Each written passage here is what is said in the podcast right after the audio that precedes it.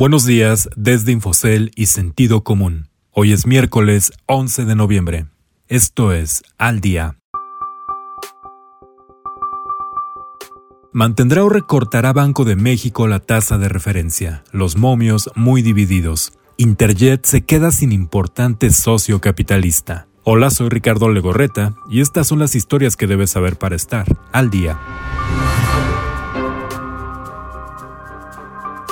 Un volado. La próxima reunión de la Junta de Gobierno de Banco de México es como hace mucho no se veía, un enigma. Los analistas y mercados otorgan una posibilidad casi idéntica a que la Junta de Gobierno de Banjico recorte 25 puntos base la tasa de referencia del país o la mantenga en su nivel actual de 4.25%, de acuerdo con una encuesta elaborada por la agencia de noticias Infocel. A favor del recorte hay argumentos como la fortaleza del tipo de cambio y la debilidad de la economía por la pandemia de COVID-19. En contra, los analistas coinciden en que el nivel de la inflación es demasiado alto y aún hay incertidumbre sobre el rumbo que tomará la pandemia. Algunos esperan que la decisión de este jueves a la una de la tarde sea dividida.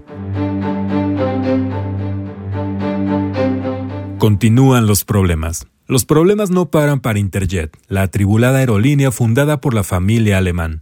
Ahora, con la decisión del empresario Carlos Cabal Peniche de retirarse de HBC, el fondo de inversión que en julio comprometió una capitalización de 150 millones de dólares. La aerolínea descartó que la decisión del ex banquero, exonerado de fraude en la década de los 90, perjudique sus planes de reestructura, pero para muchos parece alejarla de la que hasta ahora es la única opción viable para salir de sus problemas. Poco después del anuncio del empresario, Raquel Buenrostro, titular del Servicio de Administración Tributaria y que mantiene un embargo a la empresa desde febrero, sostuvo que la única solución para la compañía es una inyección de recursos frescos, tras la salida de Cabal, el empresario Alejandro del Valle se mantiene como socio de Miguel Alemán Velasco y su hijo Miguel Alemán Magnani. Usted puede consultar estas y otras historias en la terminal de Infocel y en el portal de Sentido Común.